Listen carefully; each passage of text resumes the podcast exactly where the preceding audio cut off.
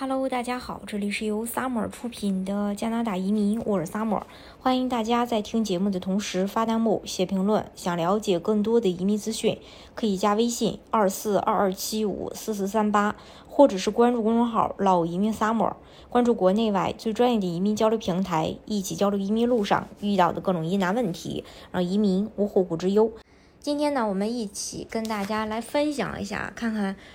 之前加拿大被通过的多条福利政策和法案有哪些？首先是牙科保健计划，加拿大新的牙科福利计划开始实施，旨在帮助家庭获得急需的牙科服务。申请现已开放。根据目前的政策，十二岁以下家庭年收入低于九万元的儿童都可以获得牙科补贴；家庭收入低于七万的每个孩子可获得六百五十元；家庭收入在七到八万之间的每个孩子可以获得三百九十元；家庭收入在八到九万之间的每个孩子可获得二百六十元。虽然目前的申请只对十二岁以下子女的父母和监护人开放，但到二零二三年将扩大到包括任何十八岁以下的以及老年人和残疾人。还有加拿大住房租金补贴，符合条件的加拿大人可以很快获得的另一项福利是五百加元的一次性租房补贴。这是一项针对调整后净收入低于三万五千加元的家庭或低于两万加元的低收入个人计划。这些租户将调整后净收入至少百分之三十用于房租，并为自己在加拿大的主要住所支付租金。未收到这笔用于帮助支付房租的。呃，补助申请人需要准备好提供一些基本信息，例如你他们的地址、他们向谁支付租金以及如何联系那个人。如果他们今年有搬家，需提供他们在哪些地方住、各住了多久。还有带薪病假，加拿大劳工法永久性进行了这方面内容的更新。受联邦监管的私营企业将必须为员工提供两周的带薪病假。到本月底，连续受雇三十天以上的员工可享受头三天带薪病假，之后每月继续累积一天，最多一年可以享受十天带薪病假。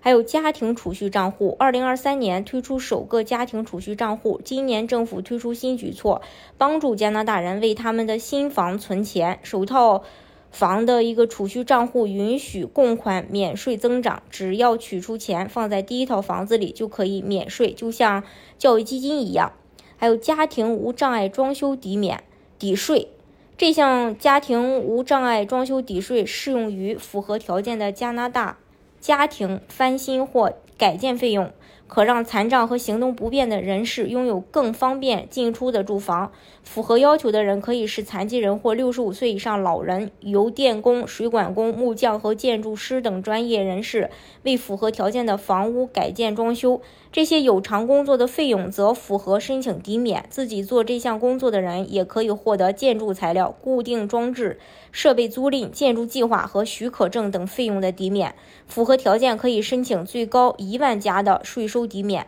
加拿大的福利体系可以说真正实现了老有所终、病有所医、幼有所养。每一个新移民落地之后，在享受加拿大社会福利之余，也完全可以按照条件领取相应的其他福利支持。如果你也想生活在这个福利大国，现在正好是机会。加拿大未来将会加大力度吸纳新移民，将会给予申请人更多的机会。